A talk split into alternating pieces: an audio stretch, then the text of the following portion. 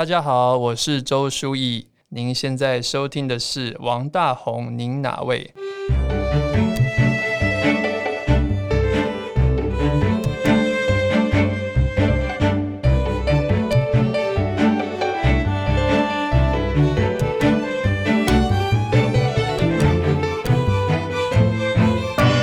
back to 王大红，您哪位大红户？我是主持人蔡博。我们今天呢，还是现场有三位特别来宾：阮清月老师、慧文医师，还有周书义舞蹈精灵。我们要延续上周的讨论啊，关于这两本书嘛，哦，杜连奎跟这个幻城都是王大红先生的作品。其实今天节目的开头呢，我要先直接破题跟大家聊一件事情，就是关于我的白头发。哎，我真的觉得我最近这一年呢，白头发多的很离谱。就是你干嘛？周淑怡什么表情？嗯，然后 然后呢？认真的啊。然后其实说实话，从前第一次拥有第一根白头发的时候呢，其实我还记得那个心情，是觉得哇酷哦，就觉得说哇，总算我也是有点智慧的一根灰头发出现了。然后可是现在说实话，我最近看到的时候，心中其实是很害怕的，因为我不晓得为什么我整个人非常的恐惧。哎，你们在座各位有没有曾经谎报过自己年龄的经验？有报的比较老过。嘿，什么？出乎我意料之外，酷吧，酷吧。对啊，什么经验有？等一下，等一下，等一下，我跟你讲，你不可以讲，你不可以讲那种为了要进去酒吧那种，或者为了要买酒这种哦，这种例子太太弱了，不可以。对啊，所以你要说什么？你要说白头发来比呀？没有，我说你有没有曾经谎报过自己年龄比自己年龄还要小的经验过？我又报的比较老，绝对没有报比较小过。哎，在哪个状况要报的比较老？工作的状况，因为我的工作是一个很奇怪的事，因为我是女生嘛。我刚出道在看诊的时候，就会有一些老奶奶啊，她就说：“呃呃，这个小女生的你。”你会看吗？你你开这药 OK 吗？你出来多久了？你毕业几年了？然后那时候其实毕业一年嘛，二十六啊，我就说我出来七八年了，就稍微要盯一下这样，就真的只有报了。我我不知道人会想要报小吗？会啊。会，我跟你讲，我在我在纽约去健身房的时候，第一次去了，所以我就看起来完全不像去健身房。你不要打我的肉，就是我去健身房的时候呢，然后那个人就会帮你量体脂肪或干嘛。然后因为健身房里面每个人纽约每个人都是块头都大的要命，然后身材都很好啊。那我是我个人是因为看到身材很好的人都会慌张的那种，我就觉得说自己很恐怖，这样，所以在舞者身边会特别很紧张。然后呢，他就量完体脂肪干嘛什么，他就突然脱口冒一句说：“哎，你几岁？”他对他来说是很自然的，可是我不晓得为什么我当下竟然就是减了三岁，自己以为减了三岁什么？原因是什么？我就觉得说，突然觉得自己好老。我看到这一群青春的霸退的时候，就觉得说。我突然觉得年纪大或者说老了这件事情，怎么可能会在那个瞬间对我来说构成是一种会让我羞愧的理由之一呢？这从前都不会发生的，可是在那一刻竟然发生了，我就连想都没有想。你没有真的羞愧哎。如果是我要 比我年龄再多报五岁，所以我的体脂肪、我的体适能看起来才不会那么丢脸呐。你把年龄报的更小，然后你那个数字出来，不是更丢脸吗？我没有想那么多。哎，你怎么那么有经验 呢？OK，发现。对，所以我我就觉得说，好，那其实谎报年龄这件事情还不止啊，就是例如说你去看电影的时候，你会突然觉得说，哎呀，这曹伟，哎呀，老了老了，就是你看到谁的时候，你会感叹他老了；你看到很多人，你都会觉得说，哇，从前这样啊，现在这样，哎呀，就大家会对于这件事情莫名其妙会有一种很奇怪的感慨。到底 我我这问题也太大，我刚本来问说为什么，应该没有人可以回答出来。所以先聊一下好了，因为其实舞者往往是被认为是一个生涯蛮短的一个职业，跟运动员一样嘛。其实你就是那一段时间是这么辉煌的，你的身体能够到达某一个程度，然后可是一过了一个坎之后就没了耶。嗯，对，你怎么看待这个？所谓的这个舞者的生涯、青春、肉体逝去的这件事情，我现在是正在体验这种感觉。就是我像我现在还是保持每天的锻炼嘛，然后当然会照镜子，但我是一个非常不喜欢照镜子的人。就是家里希望不要有镜子就不要镜子，但有些时候，哎，突然间我有时候还会用手机当镜子，这样就是在这几年状态。但舞者是超级奇怪的一个生物，对我来说就是。你有动，它就有；没有动，它就没有，它就会消失，而且是不知不觉当中。所以我在观看自己的身体的时候，跟在读这个 Dorian Gray 跟杜连奎，就有很多很直接的感触。就是先不去谈这个善良跟邪恶哦，就是说他的灵魂，真正的那个灵魂，那个真面目到底是什么的时候，我我觉得舞者都一直在面对这件事情，就是因为我我们不是演员嘛，有时候靠。可以化妆，或是有一些服装，呃，很多的时候用肢体表达。可是你你的肢体会跟着你的心情一直在变化。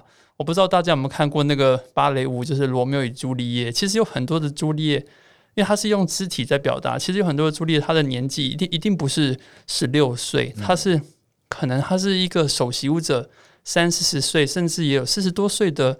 呃，首席舞星他在演这个朱丽叶，但你近拍的时候，其实你看见他满脸的有皱纹，嗯，但是他的身体的姿态，他会让他的灵魂变得很 pure。我我觉得这个就是舞者很神奇的一种身体记忆。那我在看这多人贵的时候，我自己也会在想这件事情，就是我可以把我的身体变到不认识我自己的那个样子吗？还是说是不可能的，我我只能与现在共存。可是为何要去追求一个不是你现在身体的那个状态呢？嗯，当然它是一个记忆啦，哈，如果有必要的话。可是跟此刻现在身体的相处，比如说里面有一个画家在画他嘛，其实呃，我自己在做舞者的时候，你要去演一个别人的灵魂，然后你要把你的身体变成可以去诠释，不是在你生活面貌样子。其实那时候就是在看一个别的画像，那个东西。很多东西不是在我自己生命中出现过的。我曾经有一度有机会去做这个题材，然后把它变成一个作品。然后那个时候是跟一个呃五十多岁的香港编舞家叫做吴宇烈，然后还有一位七十岁的呃一个能剧的传统大师。然后我就觉得他想把这个题材放在我那时候二十，好像就是那个邓医师刚就业的年纪。然后我那时候的年二十六七岁。他是想要把这三个年龄的人放在一起，放在台上演 Dorian Gray，然后我我就觉得蛮切题的。就当我我知道他为什么要这么做，就那时候我很年轻，我的脸孔、我的身体跟一个所谓的中年、跟一个老年的人一起在台上演出，那个触动其实蛮强烈的。我现在身身体啊，或者是心情都还很记得那个时候的状态，但我不一定能够跳得回去。那阮老师怎么样看待青春流逝跟逝去这件事呢？其实就是你真实的年纪跟你想象你该你的年纪这两个，当然常常是会有落差的。我的印象其实是我从小，因为我从小很瘦，然后。身体不好，就又瘦又小。青春期的时候很惨，因为我发育的很晚，我大概是全班最后一个，就看每一个人都发育了，所以我我就好像是忽然小所有人好几岁那种感觉。嗯哼，然后很怕万一所有人都发育了，然后我最后没发育怎么办？就那种焦虑感。那焦虑感是，他明明跟你同年啊，可是你在肢体上你已经跟他差好几岁了，你就看你跟他越差越远，越差越远。然后哎，忽然你也开始发育了，你就赶上就那种。就你的身体会告诉你你现在几岁，但是你的那个所谓的身份证告诉你几岁，这两个不一定吻合。我开始意识到年龄有一种恐慌的时候，其实是我在芝加哥，因为我在芝加哥工作嘛，上班，然后就一个人来来往，然后到我接到二十九岁要转三十岁的时候，我忽然一直在想。我觉得三十岁哇，三十岁就完了。三十岁之后，我我大概就一去不回了。然后就过了三十岁，发觉好像都一样。那个时候，我其实就不大特别感觉，而且我其实有蓄意不要让这个东西，就我觉得那个东西，那个想象是一个可怕的一个一个幽魂呐。你一定要把他赶走。我三十五岁回台湾，然后我就开了事务所。那时候也是一样的，有点像慧文医师讲的。我因为我开业，我要开始要见一些有钱人啊，一些什么呃建设公司老板呐。然后我瘦瘦的，下头的胡子还没长出来，只有这边一点点，就是感觉就是气势不够。然后。我就觉得他们可能不会信任我，所以那时候就觉得必须要让自己赶快看起来成熟老一点，要不然他们不会把业务交给你，就是有这种压力。然后另外一次的印象是到了可能四十岁左右吧，其实有一个叫韩佳瑜，他办了一个同志的杂志叫《土狗》，他看到我我在一个呃访问里头谈说怎么样诚实对自己，他打给我，他就说。他有个构想，他想企划他的那个土狗杂志，其实最大的大概一半都是放那个，当然就放年轻俊美漂亮的身体。嗯，然后就说他想做一个特别企划，他要拍中年白领，然后身材很差的人，然后他就觉得，我觉得你很适合。什么没有礼貌的问法，真的是。我说，那我我觉得，哎，你这个你会提这个，我也觉得很有趣。我就同意跟他见了面，见面的时候他就找了何金泰来，然后何金泰也很喜欢这个想法，说啊，他说对啊，他的身材不好，然后我的任务是把他拍得更不好，那他大家都觉得很兴奋呢。我当时我的直觉是。很好啊，就把你对你自己的身体的可能很美好这事情，就彻底的摧毁，就不要去想这个事。那因此，可能你就自由了，大概是这样。所以后来我。我不太会为自己呃年纪看起来多几岁少几，就三十岁那时候，我我记得那个恐慌，那个之后好像还好。惠永医师，请拯救我们。蛮有感觉的，就是我完全对阮老师讲的那个非常有感。就是刚才我们听到的是，可能是一个舞者、舞蹈精灵，他有俊美的身体，俊美。好，然后 这个俊美是超越了性别，或者是说哪一种类型风格。我我其实一直在想。如果年轻的时候很，我们怎么讲很 cos 哈，就是你很靠视这个俊美的身体，那么时间或是年老。可能就会蛮是个课题的，因为身体它是在时间当中会变老，对不对？你体力的衰退，然后各种机能、各种状态的变化，我觉得那个是没有办法抵挡，那就是一个自然的趋势。而且我不知道你们会不会觉得，现代人所谓的长保青春啊，什么抗老，其实是每个人内心都有着很大的焦虑。像你刚刚讲的健身房。嗯，好，或者这些事情，就是一定要保持自己的所谓的体态。那更多人会去说要这个皮囊的弹性啦、完美啊，各式各样的商品医美，我觉得其实都是在执着这个东西。但是我刚刚在听阮老师讲的时候，我我觉得我基本上我也不太会去 care 这个事情，因为从小我们就在这一点上，我不是说阮老师，我是说我啦，我在这一点上就是彻彻底底的认输跟放弃。那那 你说没有得失心就没有差，对不对？你现在年纪慢慢大了之后，会觉得说好像很早就修完了一课，把它放下这样子啊。那我周围跟我年纪差不多的人，我们现在如果接到一些邀约，像 Podcast 做的不错，不是就会有厂商赞助，对不对？我接到的就是要赞助中年妇女的东西，就很扣合你一开始的题目。我现在最喜欢找我就是染发霜。就 染发霜，我 好染发霜，可能觉得我染发霜用量是不是要很大，还是怎样？有人是不是要赞助我一年份的染发霜？可是那我跟我差不多同年的女性就会觉得不太舒服，她们就不喜欢谈这样的事情。我是真的说，我不会忌讳人家看我就是一个白发啊，然后皱纹啊什么。我只是跟她讲说，真的很不好意思，我没有办法代言这个，因为我也不染啊。我所以，我这样有昧着良心嘛？我我不是不承认我有白头发，是我就也不染，我不是很 care 这件事情。所以我刚从刚开始一直在想说，所以这跟王大红有什么关系？我现在突然发现有关系耶，就是那么样的俊美，那么样的美好的一个皮囊或身体，就杜连奎这个角色啦。嗯，好，那所有的丑或者是所有不完美的东西，都要在灵魂那个部分去承载。然后就像有的人，他有很美好的灵魂，可是他站出来的样子是不是所谓的 presentable，就是不会有人在那边注意到他。我我觉得这种分界，应该说一个是很感官的，可是一个可能是很嗯，应该怎么讲，知觉吗？或者说他是很，他不是形，他不是那个形体，他可能是一些比较。呃，形而上的或是思维思考这个东西，我很好奇也有兴趣的。其实我也想请教阮老师，就是我觉得王大宏在这两个部分，他一直有很多的辩证，而且他有很多自己的穿梭。我之前跟蔡博在聊建筑是多么奇妙的一件事，他要那么样的精准。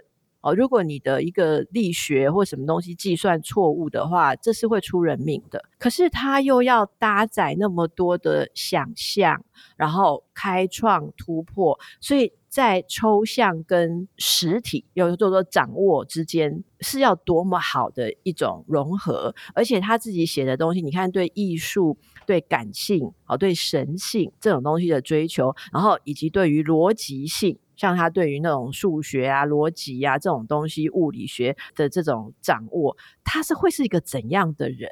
在这个美好的外在，也许对他自己有很多的自尊啊，我不知道会不会有很多的自我喜爱。那讲我要讲的是自恋，可是不是病理的自恋。然后跟另外一个部分，他又要很承认自己在某些地方是不被世人所了解的。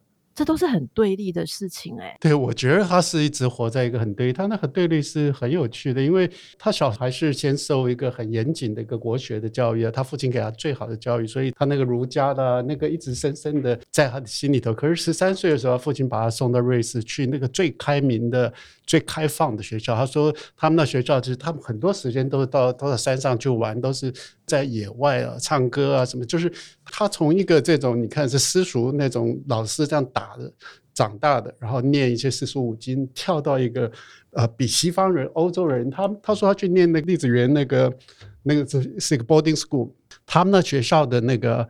老师比学生的人数还多，是那样的，是贵族中的贵族。然后他们里头是用三个语言在教书，就是完全是精英到不得了学校，完全是前卫开放的。他这个跳跃对他来讲是很巨大，所以我们看他的东西的时候，你可以看到他几乎是没有边界，他是非常 liberal，完全是开放自由的人。但是你看他做的建筑里头，他实际上是很严谨的。他在严谨里头就是有一个规矩，有一个方正。他这两面的摆荡，我觉得他真正的挫折不是在于说他不能够把一个准确的事情做出来，而是他心中相信的建筑得不到当时的权力者的支持啊。就他相信的建筑，他在哈佛跟的老师是包豪斯创办人呢，那等于是现代主义的创办人，他直接跟着他。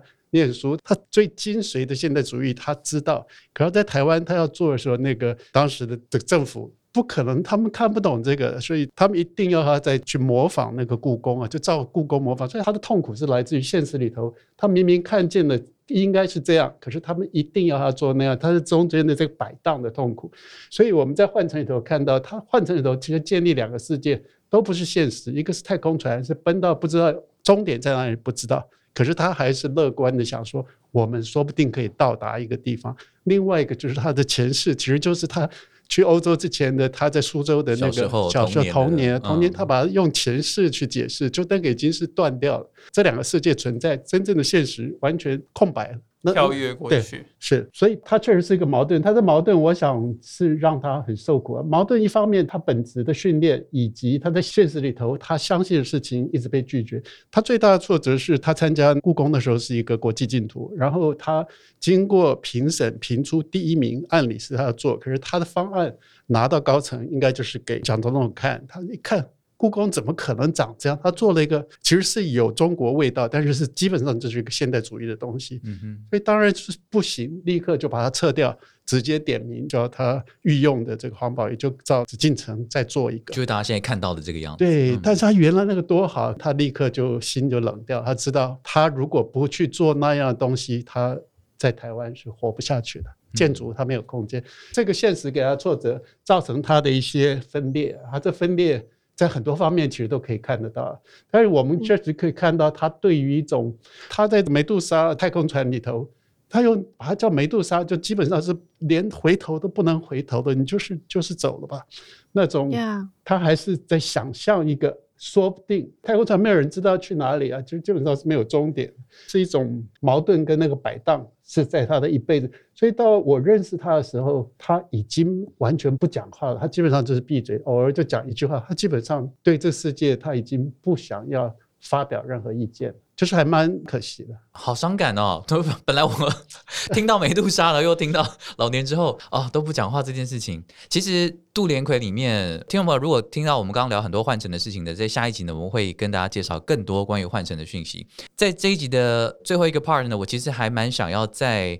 聊聊这个杜连奎里面的另外一个也蛮吸引我的。我们今天花了很多时间讨论的青春这件事情嘛，里面有一个角色，我在第一集有跟他讲过啊，说里面有一个角色叫吴腾，他讲话就常常一针见血，然后又用很讽刺的方式。我随便 quote 两句话给听众朋友听啊，例如说呢，这个吴腾对于青春呢，他有发表过一个言论，他说要恢复青春并不难啊，你只要再去做一次你年轻时候做过的蠢事就行了。然后他也说过说，老年的悲剧，真正老年的悲剧呢，并不是因为我们老了。而是因为我们的心不老。那当然了，这个吴腾呢，他也对于很多当时的社会现象、某一些虚伪的这件事情呢，他也做了很多的评论。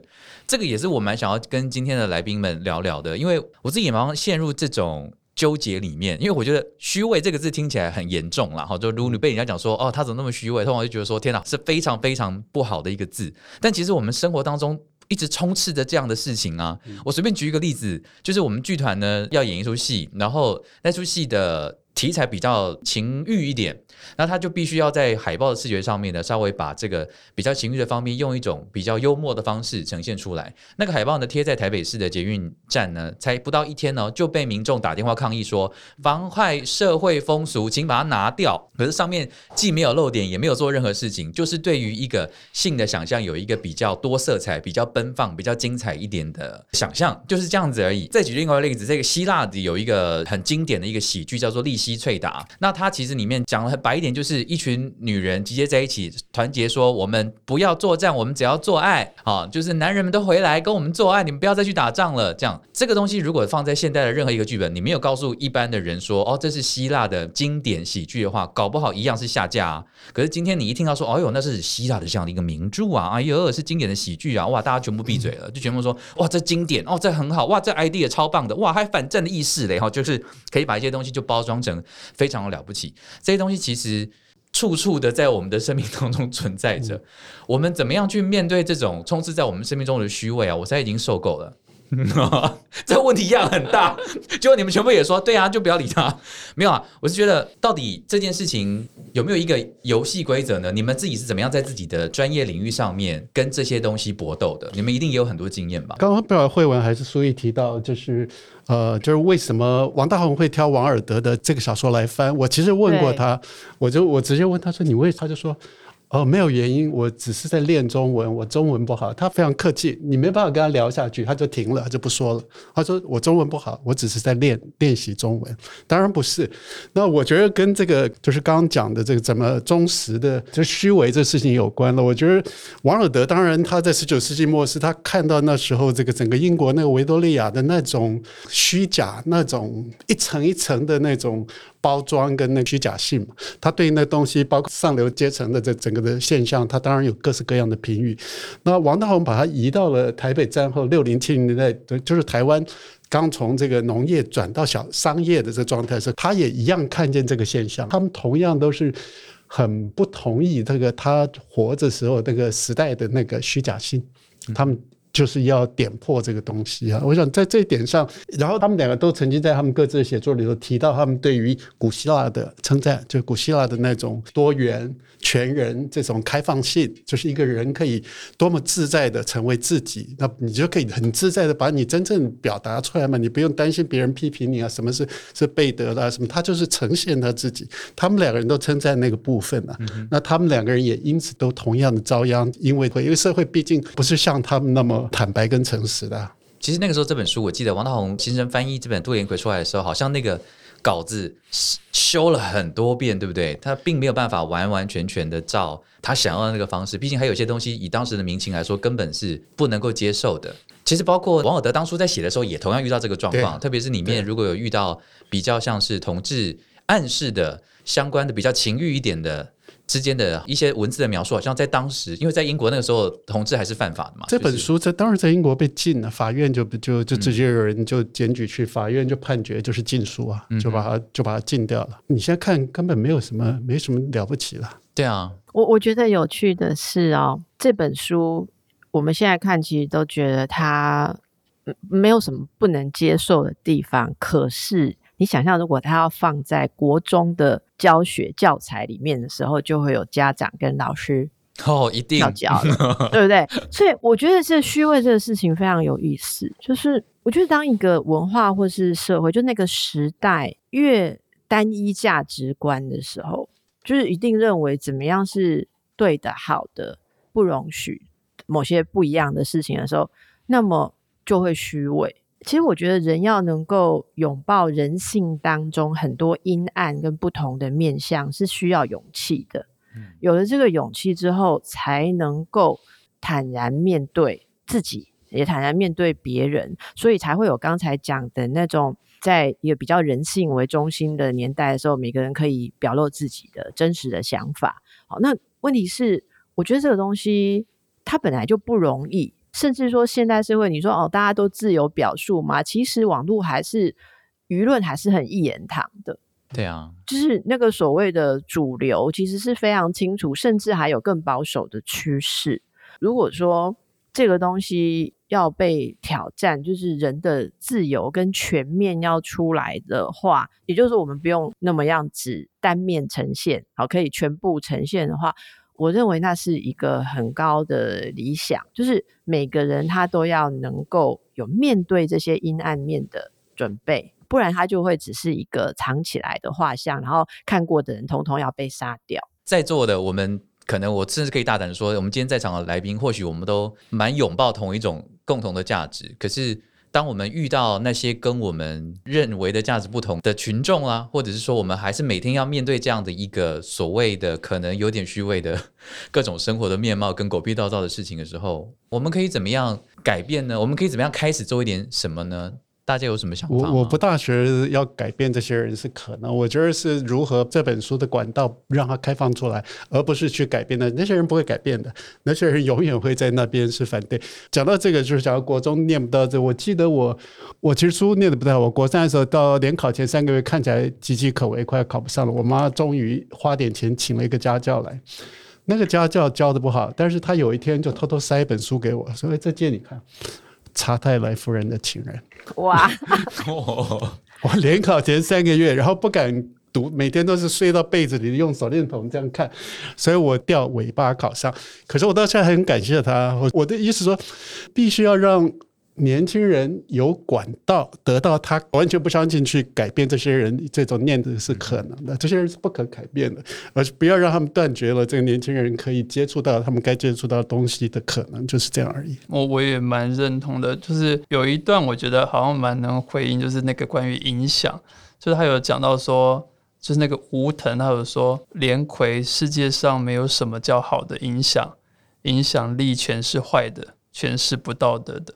为什么？然后他就在他就在讨论这件事，我我觉得很有趣，就是他讲，因为影响别人，就是将你自己的灵魂注入他的心灵，使他失去他自己的思想，他所感到的并不是出自于他自然的情感，而是你的，他的美德不是他本有的，他的罪恶，假如有罪恶的话，也是借来的。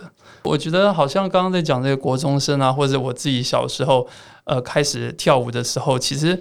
多半没有任何正面的回应，就是除了可能自己的妈妈，其他的都是一种嘲笑，嘲笑你的你的外貌并不是他们所想要看见的，所以自然而然也不会读到这个书。但是现在看已经没有办法去想象，如果我小时候看到这本书是怎么想。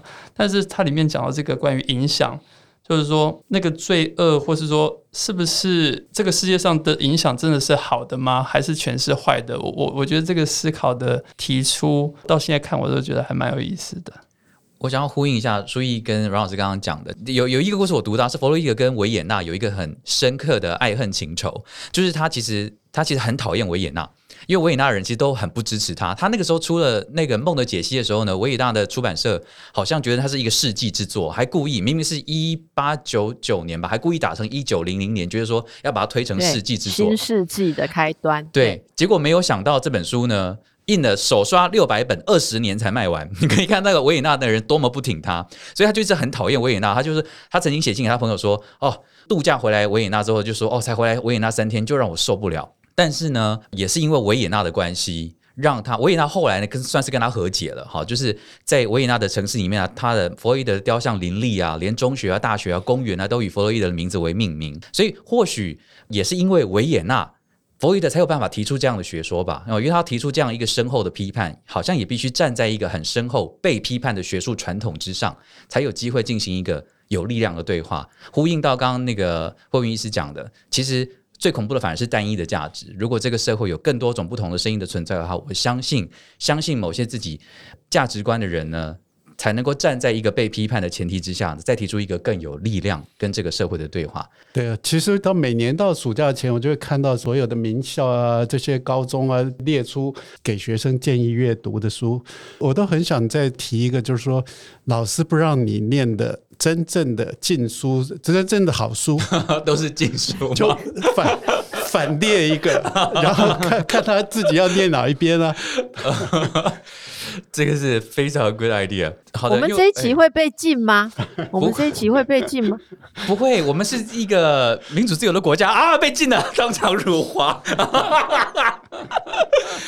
anyway，好，谢谢各位今天来宾精彩的分享。我们下一集呢会再跟大家聊更多关于换证还有相关的议题。王大红，您哪位？大红 who？See you next week. Bye. 拜拜拜。